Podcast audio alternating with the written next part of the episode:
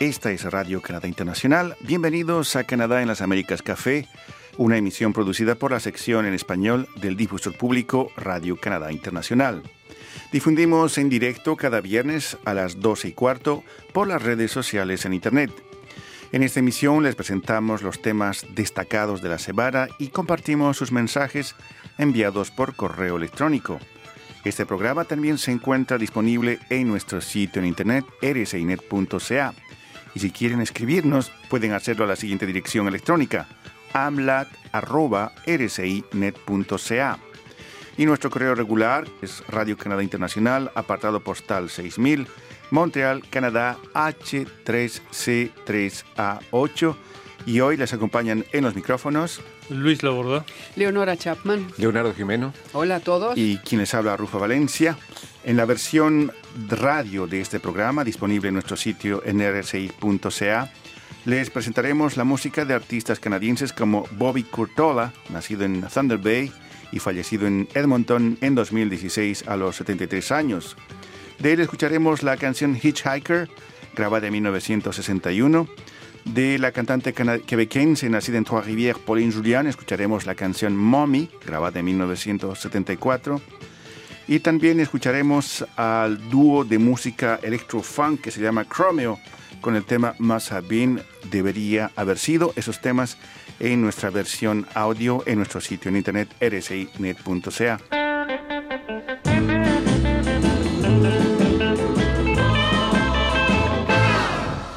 I'm a hitchhiker on the road to love. I've been waiting long on this lonely road, waiting for the one I've been dreaming of. For I'm a hitchhiker on the road to love. I'm a hitchhiker with a lonely song. I've been praying that you would soon come along.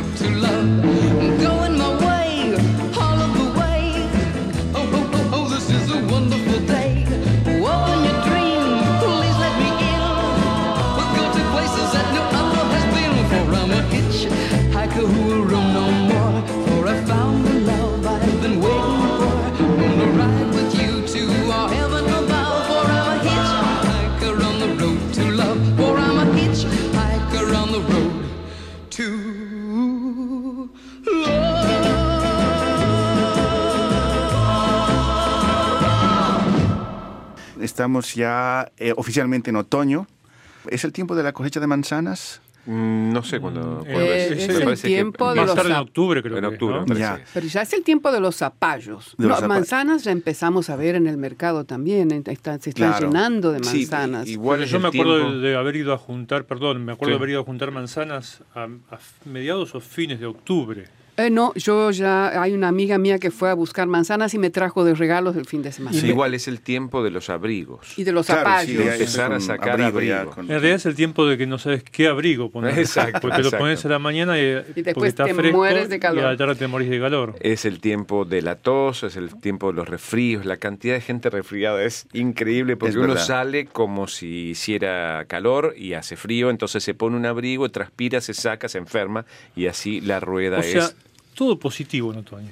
Sí, a mí No, me es encanta. hermoso, es hermoso. Los colores- otoño, Me encanta. Sí, Los colores de las manzanas son positivos. a nuestros amigos oyentes que cada, en casi muchas regiones de Canadá, cada principio de otoño se lleva, se lleva a cabo esta especie de ritual de las familias que salen de la ciudad y van a recoger, a realmente a tomar de los árboles las manzanas y les entregan, uno llega al lugar, paga un monto X, que serán 12 o 20 dólares. Bueno, si sabes. Sí, A veces no pagas nada y te dicen recoja las manzanas antes que se pudran. No, porque- sí, pero a Sí, veces no sí pagas me nada, pasó. por, aunque tengas que pagar. Ah, porque ¿cómo haces? Y pues a mí me pasó la primera vez que fui a juntar, No sabías. que entré a una de estas granjas, Ajá, que sí. era, era enorme.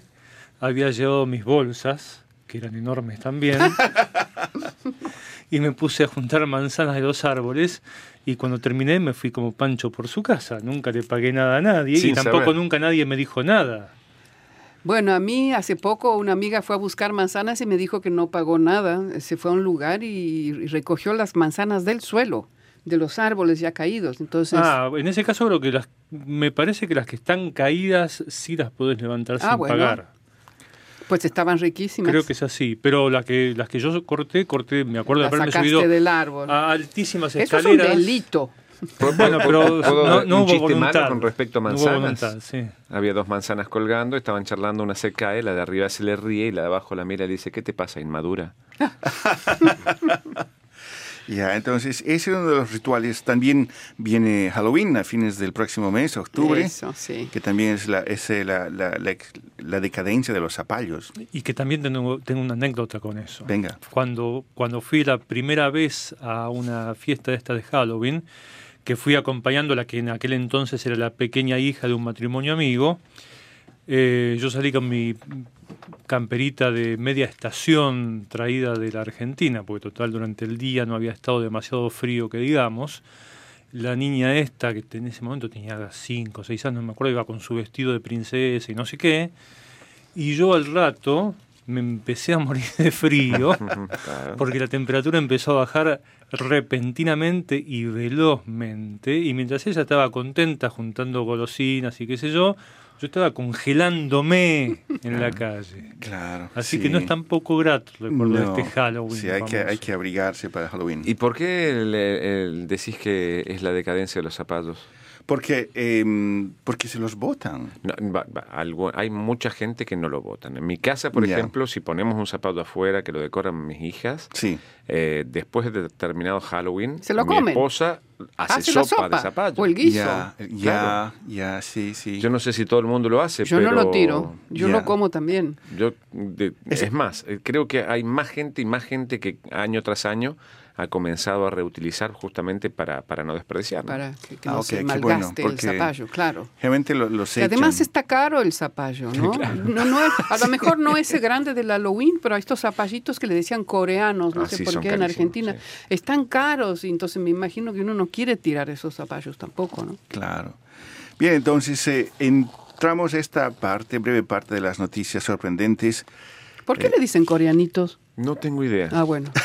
No tengo idea. me quedé pensando. es- es- debo- es- es Manolito que seguramente le puso ese nombre. No, yo, yo supongo que, no, no sé, debe tener ¿Será alguna... que tiene ah, originalmente eran de allí, tal vez Sí, de Corea? o que, a no ver. sé, o que los, los que O cultivaban ellos lo eso eran plantan coreanos en eh, En América del Arge- Sur. Ajá, no Puede ser, puede Ya, ser. ya, coreanitos. Ya no, no, no los vi, no los conozco, los coreanitos. Ujú, ok. En Bolivia una migración coreana que llegó un momento dado en los años 70, 80. eh, la idea era que vayan a la región del oriente para cultivar arroz. Entonces les dieron tierras y creo que algún dinero. Pero muy rápidamente los coreanos agarraron el dinero y se fueron a las ciudades e instalaron una serie de mercados y importaban chamarras, ropa. Entonces eh, eh, acabó, los coreanos acabaron siendo conocidos más que como agricultores, como comerciantes Sí.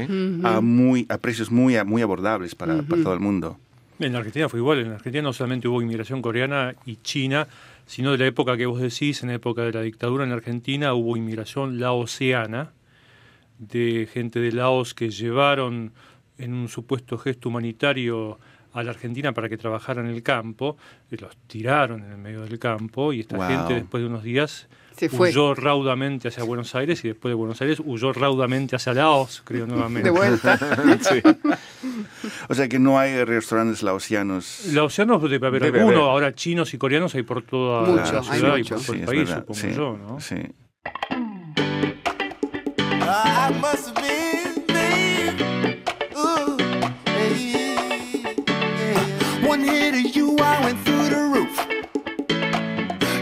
So strong, that's a hundred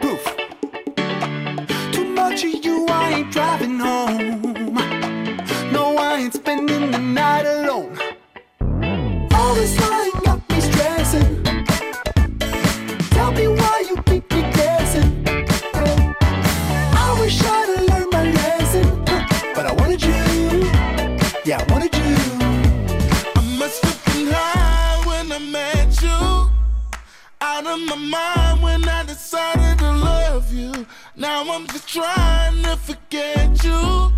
I must have been, I must have been, I must have been high when I met you. Met you. Out of my mind when I decided to love you. I must have been drunk off your words, twisted off your kisses. I know I must have been. I must have been.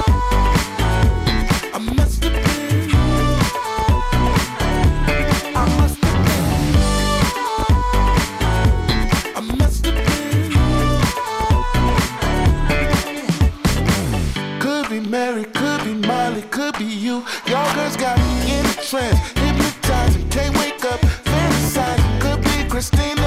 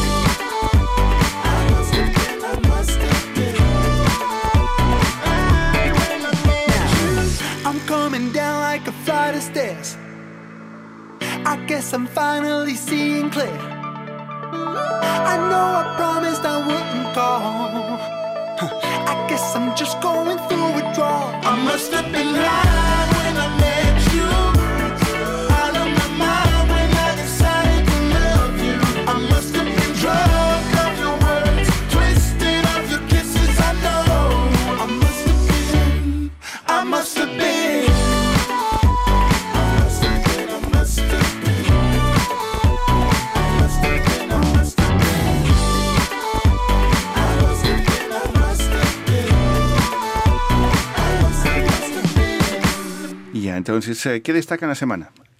Bueno, lo más sorprendente obviamente está pasando en este momento en los Estados Unidos, ¿no? donde se está sometiendo a decisión de la, del Senado de los Estados Unidos la situación de uno de los postulantes o del postulante del presidente Donald Trump a la, a la Corte Suprema de Justicia, algo que se estará decidiendo en escasa hora más, porque a la una y media, eh, hora del este, está previsto el voto en el Senado de este postulante acusado ya por tres mujeres de haber cometido actos indecentes y que sin embargo sigue siendo sostenido por el presidente Donald Trump como su postulante estrella para asegurar la primacía conservadora en la Corte Suprema de los Estados Unidos. Creo que ese es el tema excluyente dentro de lo que es actualidad, ¿no es cierto? Para mí lo que me sorprende esta semana, es decir, llamó mi atención también es la decisión del Parlamento canadiense de retirar la ciudadanía a la líder eh, birmana.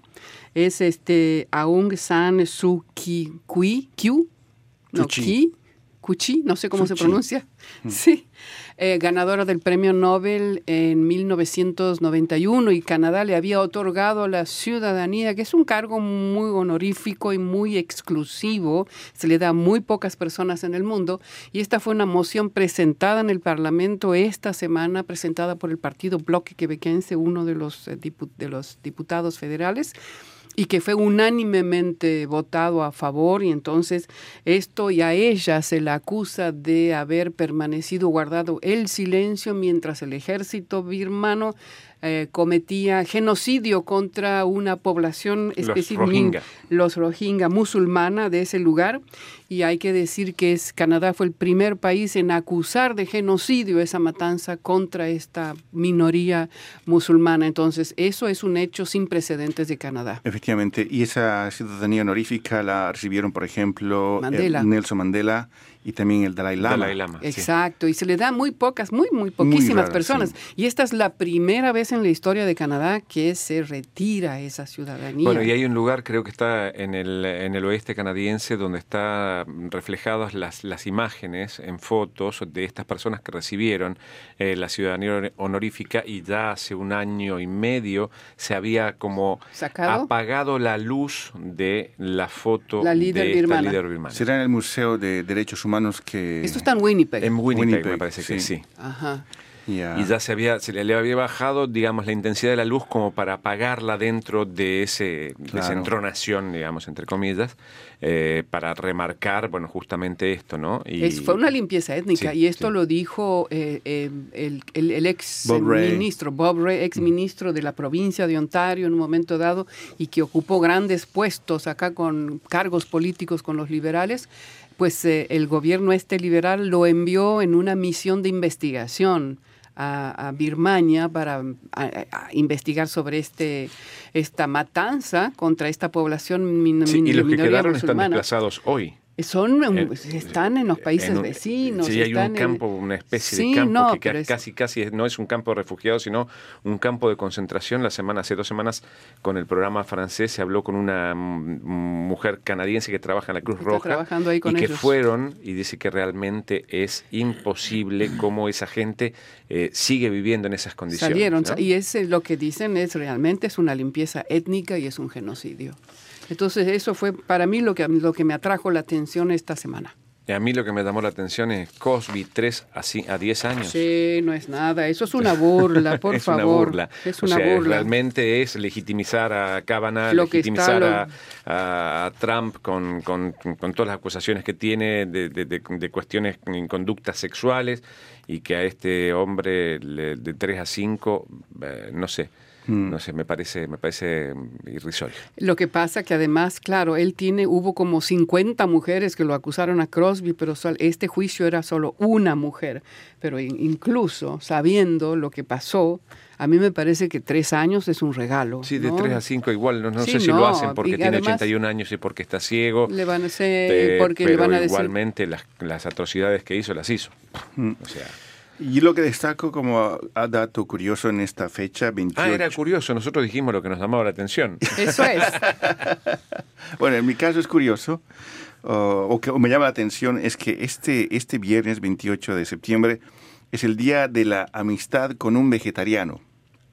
Ah, Rufo siempre... ¿Existe eso? ¿De dónde Ah, sacó, sacas eso, Rufo? ¿Quién inventó eso ahora? Pues está, ¿Es de eh, acá o es de afuera? está en los archivos de, la- de CBC, de la Radio Pública Canadiense, Wow. que lo anunciaron con... Entonces, si está en archivo, quiere decir que es algo antiguo. No, fue archivo. Archivo Ah. es algo que pasó hace una hora. Ah, ah, bueno. Y si Una- lo querés, si lo querés agasajar y vos no sos vegetariano, ¿qué haces? Ah, Y pues, compras, le, le- le haces verdura, le una- haces, Claro, un- una le buena haces- buena ensalada de fruta. le haces un puré de papa y de zapallo. Ahí y, está. de, y de manzanas, le das una manzana. Claro, una tarta de manzanas. Una bolsa de que entran en la manzana. bolsa todavía. Hay un sándwich muy bueno que es de manzanas, manzanas con queso fundido. Y con, eh, al- con eh, esos, esas nueces. Sí, con las nueces. Y sí. si no se hace una buena barbecue con los hongos estos, Claro. ¿cómo se llaman? Los Lo- grandotes. portobello. Portobello, Bueno, che, son está, exquisitos. basta, tengo hambre, basta. Son exquisitos.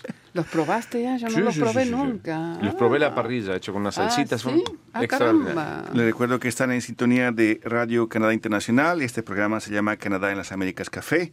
Y vamos a dar ahora lectura a, los- a las cartas y mensajes que hemos recibido de, de vuestra parte. Luis. Sí, aquí tengo un mensaje que nos envía eh, Paloma Gea sobre el tema avance importante para mejorar la visión de pacientes con glaucoma. Ella dice, hola, desearía saber más sobre este nuevo descubrimiento y qué se puede hacer o dónde hay que ir para conseguir este tratamiento. Me interesa muchísimo. Gracias y saludos. Y como decimos habitualmente, la información está en el material publicado y es para gente que reside en el lugar donde este tratamiento se está llevando a cabo, ¿no es cierto? Tengo un comentario sobre el tema. En México, López Obrador se niega a entrar en el juego del muro con el presidente Trump. Escribe nuestro amigo mexicano Javier González Nungaray y dice, este señor Trump y sus ideas de la época de la Edad Media, haciendo un poco de historia, el tema del muro de Berlín se construyó con una finalidad, dividir a Alemania, es decir, cerrar el libre paso de las personas y a fin de cuentas fue derribado. La migración no se va a acabar construyendo muros y utilizando el poder o la fuerza. Amigos de RSI, el cerrar la frontera por medio de un muro de 5 metros de altura no acabará con la migración del sur al norte. Se necesita una justicia económica para todos los pueblos, es decir, acabar con la pobreza. ¿Por qué ustedes emigraron del sur de América para Canadá? Es la pregunta que él nos hace. Sí, Ah, Qué buena pregunta. Es, pues da para, para un programa de 10 Sí, sí, horas. podemos eso. hablar en, en todo caso el programa en- siguiente, lo hacemos entero hablando de las motivaciones por las cuales uno vino. En realidad yo fui invitado, eh, eh, mi hermano vino aquí después de la, una, de las, una de las crisis en Argentina y me dijo, es un hermosísimo lugar para hacer crecer a tus hijos y nosotros no teníamos hijos con mi esposa y nos vinimos a probar suerte. Sin salir de, de ningún, eh, o sea, justo coincidió con una crisis, pero nosotros no estábamos tan en crisis en ese momento, pues yo tenía trabajo, mi esposa también, pero sin embargo hicimos los trámites y dimos- decimos deci- mm, venir a probar. a ver ¿Ese programa de reunificación familiar? no, no, no, no, no, mi hermano este, se había venido en la época de la crisis, en el momento de Alfonsín, Wow. eh, y nosotros, bueno, a mí me En la crisis del 2001. Claro, a mí me No, llegó no, la visa... De la crisis de Alfonsín del año 87. 87, Sí. exacto. No, pero en el 2001 me llegó la visa a mí. Ah, ok. Eh, justo Ah, caramba, una semana 2001. después de la, la- la- la salida en helicóptero de- del presidente de la Rúa. de la Rúa, me llegó, pero nosotros habíamos empezado los trámites dos años antes, o sea, no fue por eso que nos fuimos. Nosotros estábamos justo en ese momento físicamente emplazados ahí, pero no tenía nada que ver con nuestro proyecto de inmigración. Y era para, para intentar eh, una mejor, eh, un mejor pasar y darle más oportunidades a nuestros hijos y estamos muy contentos. Básicamente eso. Bien, entonces vamos a ir revelando poco a poco las Las razones, historias. las historias Oscuras. oscuras y, no, y claro y largas, ¿no? Porque son, pues, eh, es- hay, hay mucha historia detrás de cada persona sentada en esta Sí, mesa. sí, eso fue absolutamente resumido, ¿no? Podemos entrar en, en- en la Eso charla. es como y- cuando te preguntan por qué sos lo que sos, por qué elegiste la profesión que elegiste. Yo siempre creí que eso no se puede contestar con una sola idea. Hay un conjunto de razones Claro. que lo llevan a uno a elegir la profesión que eligió, si es que en definitiva la eligió, porque a veces, muchas veces uno cae en la cuenta de que terminó adentrándose en algo sin haberlo elegido desprofeso, ¿no? Pero yo creo que en el caso de la, de la eh, emigración, no creo que haya una sola razón para emigrar, debe haber un conjunto de razones que involucran cuestiones mm, bastante, bastante profundas. No creo que nadie haga las maletas y se vaya de su país por un simple acto de curiosidad, ni mucho menos. No, por supuesto, por supuesto. Es mucho más complejo que eso, así tiene razón Luis. En cuanto a la, a la profesión, pues eh, en mi caso estaba convencido de que en casa había esta, esta radio antigua. ¿Se acuerdan de Telefunken? Ujú. Esas radios con, con unos Sí. diales casi como de, de marfil y una luz medio fosforescente. Entonces está, tenía cinco años y estaba convencido que detrás de la radio había enanitos, que en la caja había Claro, enanitos. y obviamente. Y le daba la vuelta a la radio para esperarlos a que salgan después del programa. Bien, entonces... em, Aquí tengo un comentario, en este caso también sobre el tema, en realidad también porque hace ya muchos meses que nos llegan este tipo de mensajes. Recuperando Sonrisas es un programa de dentistas canadienses para mujeres marginales. Fatme eh, nos manda un mensaje y dice, buenos días, me recomendaron buscar este sitio para arreglarme la boca. Tengo 34 años, necesito sonreír, trabajo cara al público y no con una sonrisa. Los clientes me comentan que estoy muy seria. Necesito sonreír y bueno, le decimos a Fatme lo mismo que al resto de la gente que nos escribe. Si ella vive en Toronto es excelente porque ese programa no sé si en realidad sigue vigente ahora, pero estuvo hasta hace muy poco vigente eh, para la gente eh, en Toronto y también recomendamos en realidad hacer una pequeña investigación por internet porque suponemos que este tipo de programas y hemos constatado que en otros países se realiza, así que debe haber en un montón de ciudades de distintos países programas similares.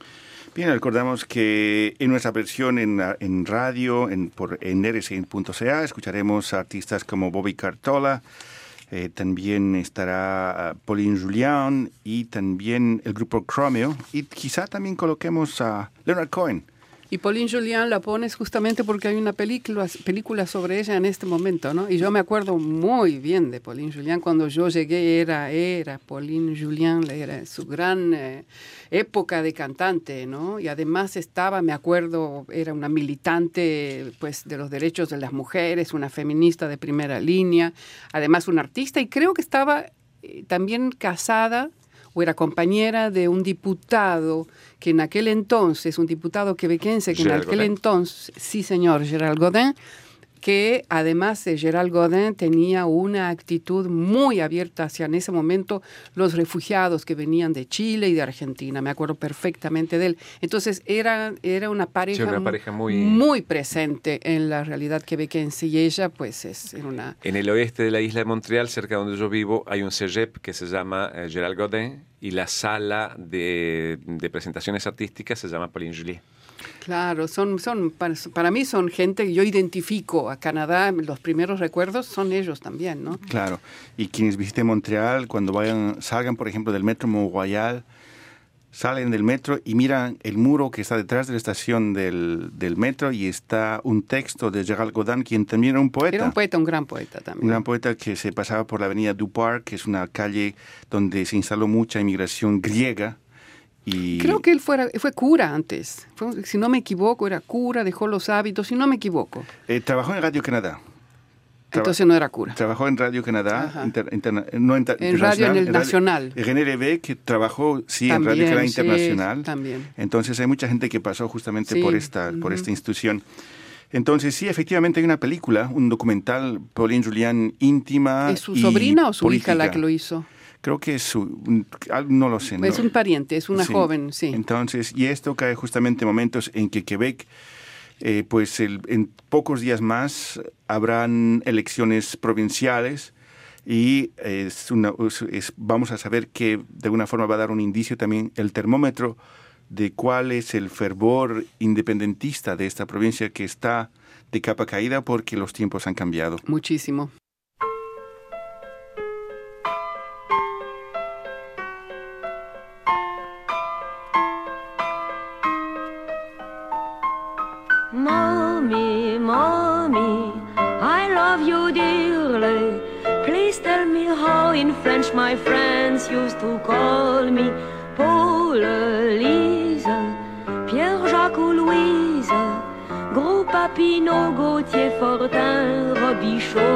Charbonneau.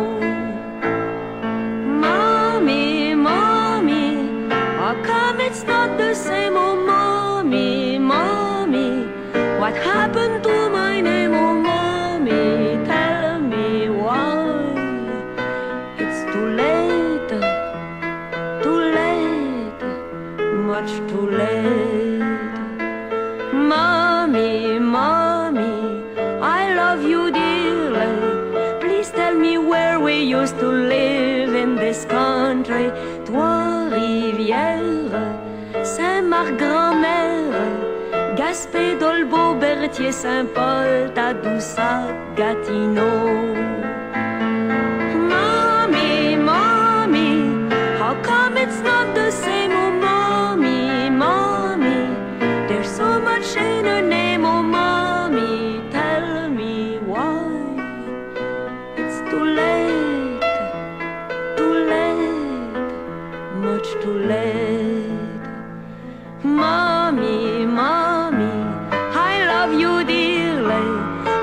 Sing the song you sang when I was a baby. Fais dodo, colle à mon petit frère. Fais dodo, mon petit frère, fais dodo, tu auras du lolo.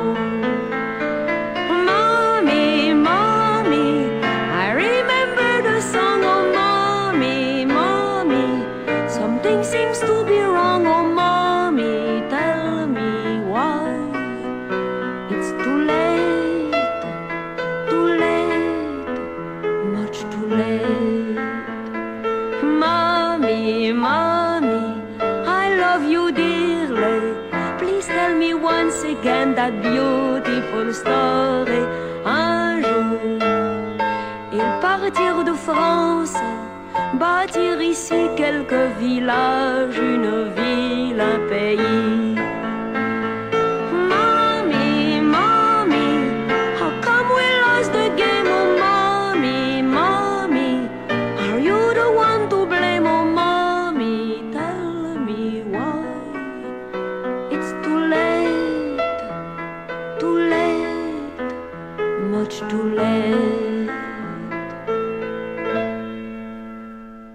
Aquí tengo saludos de gente que nos está escuchando vía internet, a toda la gente que está con nosotros, Ah, siguiéndonos claro. vía YouTube, vía Facebook o en nuestro sitio. Eh, tenemos, por ejemplo, bueno, nuestra colega Paloma Martínez dice, hola colegas, un saludo grande. Pablo Gómez Barrios, yo también estoy en la escucha, escucha viendo, dice. Eh, hola a todos, yo vine a Canadá por amor. Dice Pablo contando, bueno, efectivamente el porqué de su llegada a este país.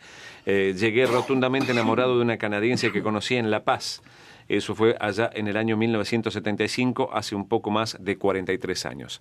Eh, también tenemos otro mensaje eh, de Javier González Nungaray que dice, amigos de RCI, programa Canadá Américas Café, un saludo cordial para todos y un gusto tremendo escucharlos, diría Pablo.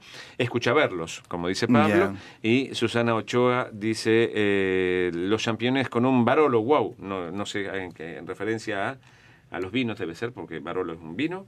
Y champiñones es comida, pero no, no sé si, si tenía Es- que ver con... quizá es algo vegetariano. Ah, claro, exacto, para, Ex- para ah, pues compartir sí, con los vegetarianos. con las manzanas. Y- Ahora sí, eh, exacto. Champiñones con un barolo es un El- regalo el amigo vegetariano. Para los vegetarianos. Y ya que estamos con mensajes para Canadá en las Américas Café, tengo uno que nos dejaron también en nuestro sitio y es de Eduardo Gutiérrez y dice, hola, buenas tardes, les saluda Eduardo Gutiérrez de la provincia de Tlaxcala. Tlaxcala. Mm, Tlaxcala.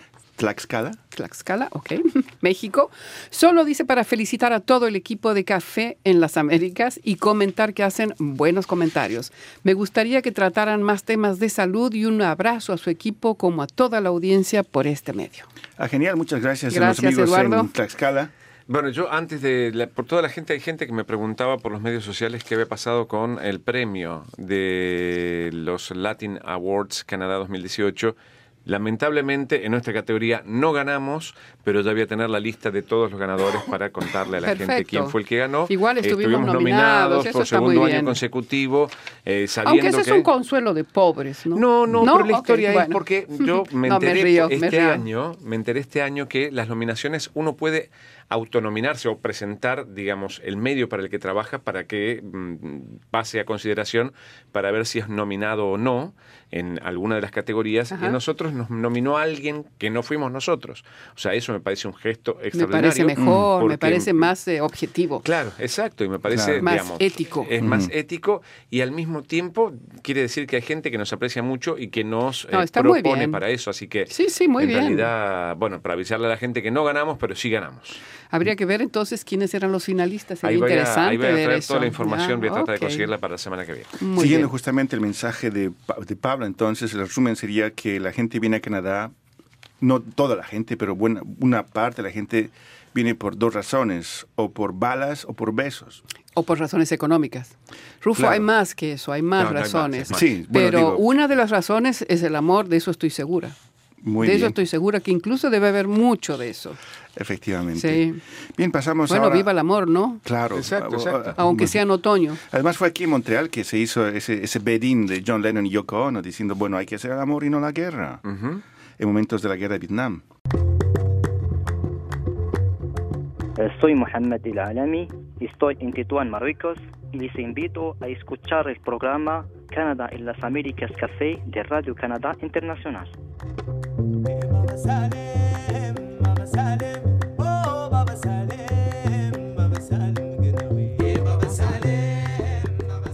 Pasamos ahora rápidamente al sector en el cual nosotros les recomendamos qué escuchar en nuestro sitio en internet, rcinet.ca. Y Luis, tú hablas de joyas. Sí, bueno, un tema que estoy de hecho trabajando, todavía no lo terminé, por eso eh, no lo tenía preparado para que incluso Leo pueda mostrar imágenes, pero la semana próxima se inaugura en Montreal, exactamente el 3 de octubre, la primera exposición de joyeros argentinos en esta ciudad. Es una exposición que se realiza a partir de una iniciativa de eh, una galería de arte y del consulado argentino y de otras entidades. Está entrevistada en el material que yo hice o que estoy preparando aún Ana Catalina Montoya, que es la curadora joyera al mismo tiempo, pero curadora de esta exhibición, que hizo un viaje a la Argentina tiempo atrás para elegir a los artistas, a los orfebres y a los materiales que van a ser expuestos. Y a mí lo que me llamó la atención es que en algún momento de la entrevista me comienza a hablar de joyas hechas en madera, eh, plástico reciclado, eh, cuero y tejidos. Y mi pregunta obviamente fue, ¿qué tiene que ver esto con la joyería? Y según ella me explicó, es la nueva tendencia de la joyería contemporánea que surgió en la Argentina. Hablábamos un poco de refilón de ese tema hace un rato, precisamente a raíz de la crisis económica que se vio en el año 2001, cuando se salió de la paridad 1 a 1 peso dólar y el país se fue a donde estuvo ya tantas veces, que es en la hecatombe total. Era el tiempo de la relación carnal con Estados Unidos. Las relaciones carnales habían terminado, ahora, ve- ahora venía lo peor. Pero ahora volvieron, comenzar, ahora claro. volvieron. Ahora eh, eh, el, el presidente argentino Dijo que está enamorado, que está enamorado, está enamorado y, que Crystal- es, y que espera que los argentinos se Se enamoren enamoren también. de la directora, de la del directora Fondo Monetario, Internacional. Exactamente eso. Ah, caramba. Cuestión de Bueno, gustos no sí. compartidos en todo caso, ¿no? Pero eh, bueno, el tema es que esa crisis hizo que los joyeros se vieran impedidos de comprar los materiales que, usa- que usan habitualmente, que son los materiales preciosos, el oro, la plata, etcétera, porque el costo era sideral. Con el tema de la salida de la, de la- de la paridad dólar-peso, los costos aumentaron terriblemente y tuvieron que agudizar el ingenio, como decíamos más temprano con Qué Leonora. Las creativos crisis que nos volvemos en tiempos de crisis. pero el, el dicho de que las crisis son ocasión de cambio, es cierto. eh, bueno, aquí lo, lo demostraron. Tuvieron que ingeniárselas para comprar, para adquirir, para utilizar nuevos materiales en el tema de la joyería, y entre ellos estos que yo nombré, que en este momento no solamente son utilizados por joyeros argentinos, sino que se están convirtiendo en una de las tendencias preponderantes en la joyería contemporánea. Genial. Eso se podrá ver a partir del miércoles 3 de octubre aquí en Montreal. Está en- va a estar en, en la nota la dirección exacta de la Galería de Arte en la cual será realizada la exposición. Leonora, tú nos hablas del rol de los homosexuales en la evolución de las familias. El rol de los hombres homosexuales, porque le pregunté si a las mujeres también, y esa fue otra respuesta, es un eh, investigador canadiense, él se llama Francisco Gómez Jiménez, es investigador de comportamiento sexual humano de la Universidad de Lethbridge en la provincia de Alberta. Es un especialista en el tema de la diversidad sexual y él tiene eh, en su investigación que está llevando a cabo junto con otro profesor de esta universidad, él tiene su hipótesis y que logró probarla y ahora está trabajando a otro nivel. Y su hipótesis es que los hombres homosexuales mejoran la supervivencia de sus familias. Eso es una evolución que se viene dando en el tiempo. Y él dice en la entrevista, si consideramos un, un entorno ancestral, porque ellos analizan poblaciones ancestrales, por ejemplo, cuando tener hijos era muy arriesgado, era, había, cuando en épocas anteriores tenían hijos, pues la mitad no sobrevivía o más de la mitad. Entonces, cuando tener hijos era arriesgado, especialmente tener muchos niños, tener un par de manos adicionales definitivamente era útil, es lo que él dice, y explica cómo eh, eh, eh, el homosexual, el hombre en, esta, en este tipo de familias, al no tener hijos los homosexuales, es como que adoptan a sus sobrinos, sobrinas y están ayudando a criar a esos niños, lo que hace que estas familias incluso tengan más hijos. Y de esa manera, como ellos no tienen hijos, hay más posibilidades que se reproduzcan y que haya más niños, pues homosexuales también, al tener más hijos.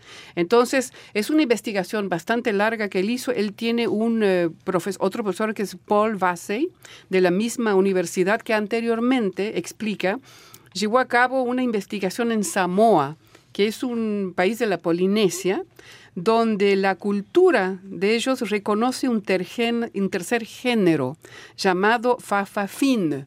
¿no? Y a los Fafafin, decía él, se les asigna un género masculino al nacer, pero se sienten atraídos tanto por hombres y exhiben rasgos masculinos y femeninos. Estos fafafín lo, e- es- esta población, lo que hizo em, García Jiménez es él ir a México y estudiar, y está haciendo ese- esa investigación con la cultura istmo zapotec, que es en el sur de México, en Oaxaca, donde también hay estos hombres parecidos a los de Polinesia, asumen más o menos los mismos roles. Y él está haciendo, investigando en México y va a publicar pronto esta investigación sobre eh, justamente lo que él llama el rol evolutivo de los homosexuales hombres. Y lo interesante también de la trayectoria de Francisco Gómez Jiménez es que eh, tiene, ganó un premio, es una subvención de la Geografía Nacional, la Sociedad Geografía Nacional, que está muy interesada en esta investigación y en publicar, además de los resultados, las fotografías que le está tomando de esta población del Istmo Zapotec en Oaxaca. Sí, justamente hay un pueblo, hay un pueblo eh, que es de donde hay, es- es- está el mayor número de homosexuales Sí, en México sí, bueno, sí. y Y, justamente y de raíz eso, indígena. sí. Sí, Y que en estas culturas ancestrales, en, estamos hablando de tiempos mm, de miles de años tal vez, donde la homosexualidad era una cosa natural, es decir, el ser era una cosa aceptada como en los animales, ¿no?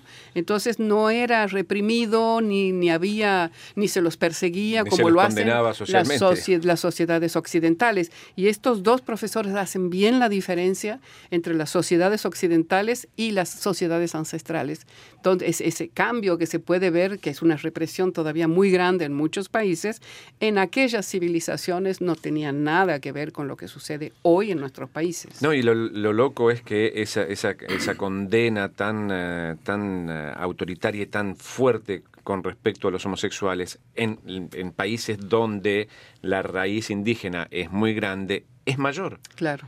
O sea, en México Claro, es sí, increíble. sí. La condena social para con el homosexual es brutal a comparación de en otros países donde, eh, digamos, no se viven esa, no se vivieron o Es el no machismo esa. muy grande en México.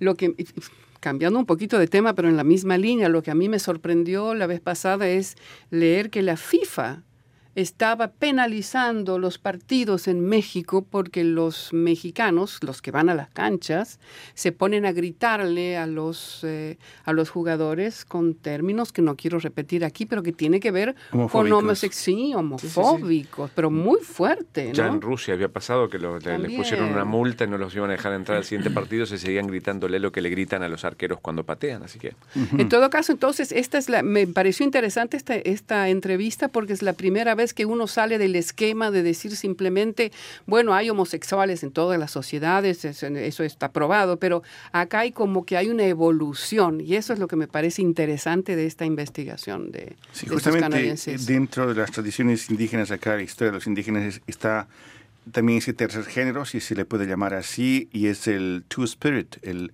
el ser humano bi-espiritual. Ujú. En las sociedades inuit, eso existe desde hace siglos también. Claro. El bi espiritual. Sí, Sí. que se encargaba, por ejemplo, de, los de, de las decoraciones de las tiendas, de, la, de los tipis, y también justamente de, de hacer como de cuidar a los niños, porque hay que tomar en cuenta que la, el, el, digamos, la expectativa de vida no era tan grande Es, es- y, es había- exactamente eso. y no había abuelas. Eh, no había abuelas había o había pocas, pero entonces el que haya una persona, como dice él, un par de manos ayudando, esto era una ayuda pero increíble para esas familias, que también hoy existe, es decir, tener un tío, una tía que te ayude a criar tus hijos, pues agradeces, ¿no? Por supuesto. Eh, tú- Sí, le- antes eh, quería leer dos o tres mensajes. Eh, Pablo Gómez Barrios nos dice el que fue cura era Jacques Couture, Ah, sí, Jacques ministro de, Couture, de sí, inmigración del primer gobierno eso. de René Beck. Gracias, Pablo. El Eh, y. Paloma Martínez dice Susana Ochoa es la maravillosa catadora de vinos, por eso menciona al Barolo en, en el, en el mixing, no, ¿cómo le dicen al En la combinación, En el acompañamiento. Sí, no, pero tiene un nombre que ellos le dicen en. Sí. eh, bueno, no me acuerdo de- ahora. Un nombre de sommelier. En ¿no? el maridaje, Maridaje. Con el Barolo y el. Y el No sé, el esposaje. El Barolo suena a vino tinto. ah, vino- claro, sí, Barolo es tinto, si no me equivoco. No sé. Y, y el, y el hongo que habíamos dicho Claro. para comer. Sí, me pregunté por qué le nombran esposas a, las, a las- a esas... ah, Bueno, porque no, nuestro lenguaje es súper machista. O sea, esposas, esto y, y- y esto Y es maridaje. Marido y esposa. Bien. Tú, Leonardo, nos hablas, eh, planteas una pregunta interesante. ¿Implantaría un localizador subcutáneo para cuidar a sus hijos? Y es una pregunta para también nuestros Ah, eso oyentes. es. es- oh. ¿Eh? ¿Implantaría Bueno, o no? porque en realidad Oh, oh. hay una empresa en Estados Unidos que está empezando a ofrecer el servicio y de eso se trata justamente. La historia es eh, por dónde, hasta Mm. dónde cuidamos a los niños, hasta dónde podemos ejercer ese control, hasta dónde es una, una cuestión de libertades y, y qué hacemos para, para, para cuidarlos y pondríamos en eh, un, una- Ay, un no. aparato Mm. adentro del cuerpo de esa criatura para cuidarla. Ese es el fin de la civilización. Igual hay un montón de cosas eh, puntualmente con respecto a la tecnología que con este tipo de, de- porque tiene que ser muy pequeñito para estar puesto dentro de la piel y eh, funciona con un teléfono celular, por ejemplo, esta tecnología de la cual hablamos.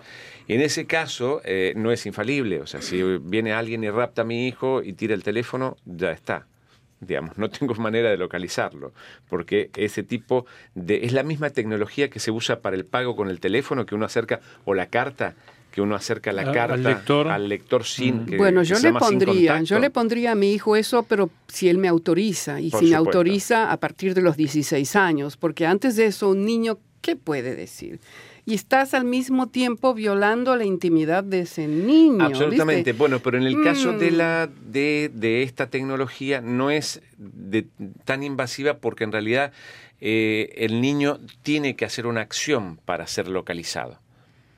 ¿Está Es bien? decir, Es decir, acercar la mano al teléfono para que el teléfono reconozca que uno está ahí. Es el teléfono el que envía la posición del- de la criatura.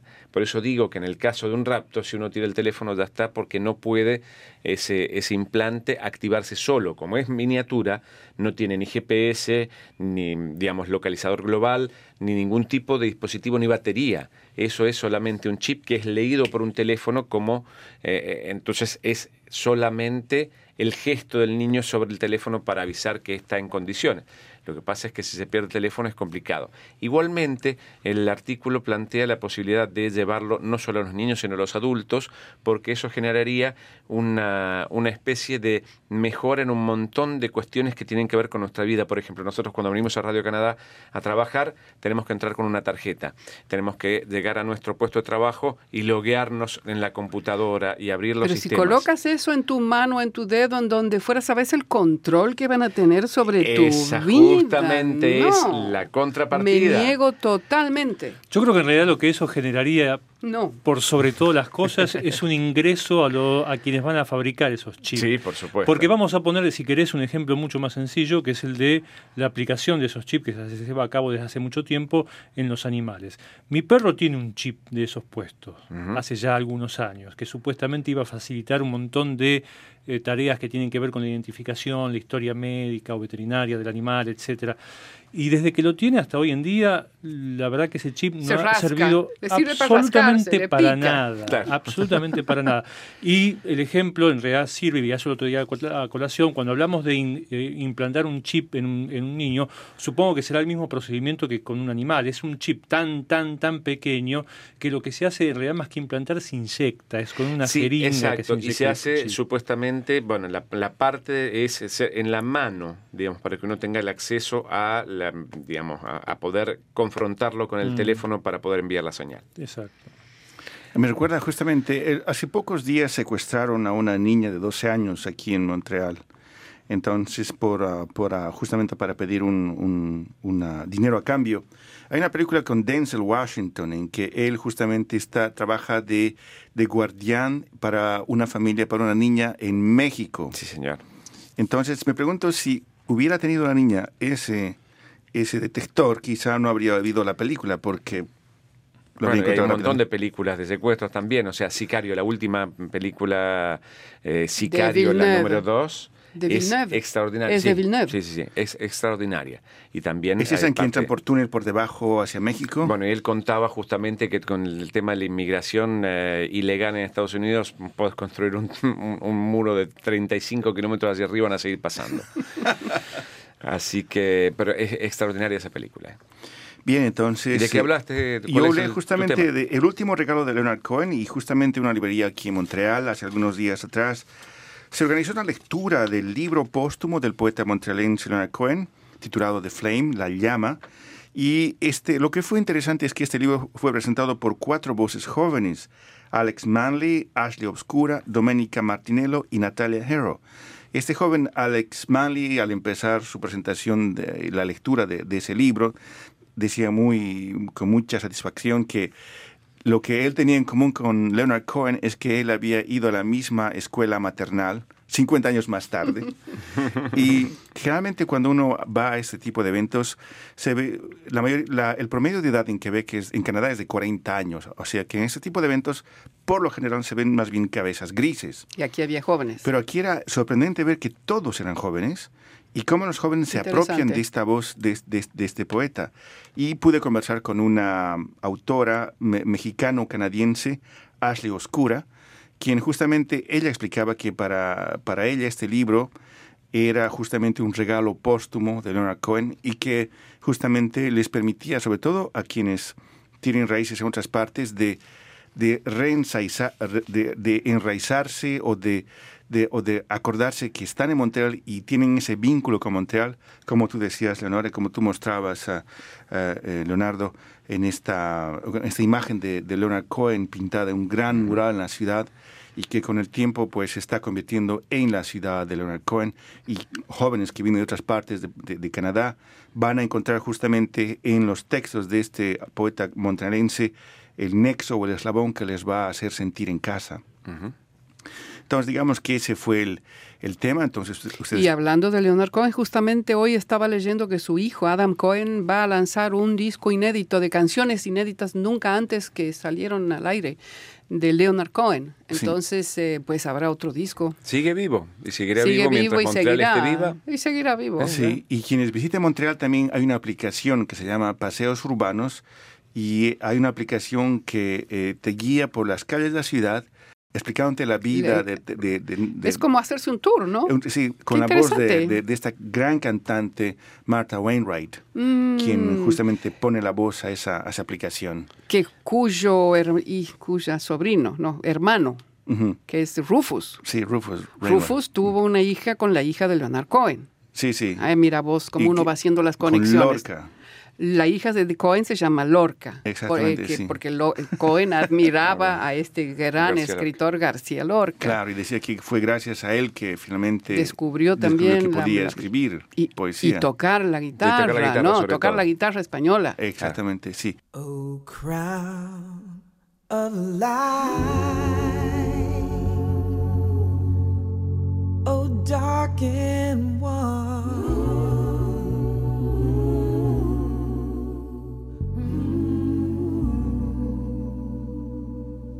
Never thought we'd meet. You kiss my lips. Ah, and then you're gone.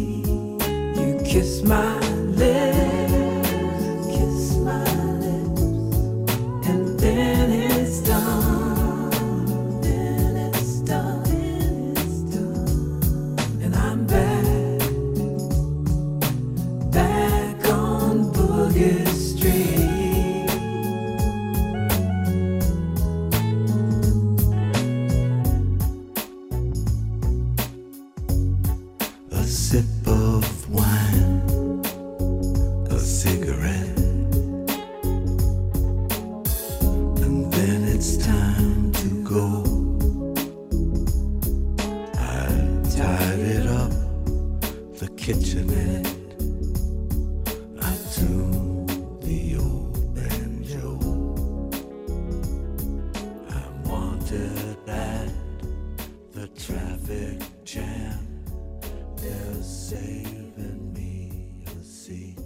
Bien, esa es una interesante historia. Aquí llegamos al final del programa, nos quedan 10 segundos. Estuvieron hoy con ustedes. Luis Laborda. Leonora Chapman.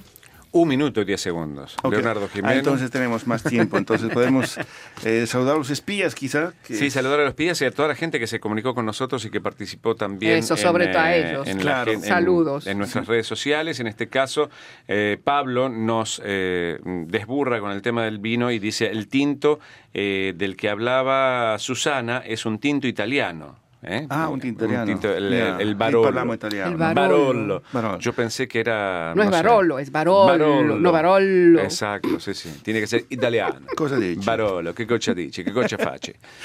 Eh, así que sí, el Barolo italiano ese era el vino que nos recomendaban para, para el Portobelo. Eso es todo por esta ocasión. Un abrazo a todos ustedes, cuídense mucho y estaremos de regreso en siete días. Adiós. Danger. Everyone he meets, he stays a stranger.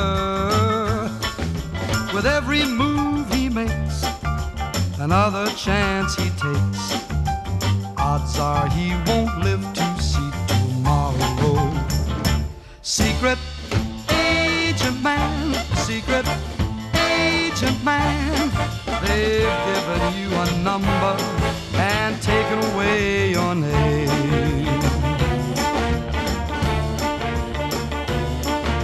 Beware of pretty faces you may find. A pretty face can hide an evil mind. Oh, careful what you say.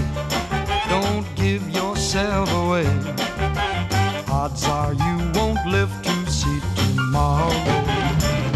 Secret agent man, secret agent man.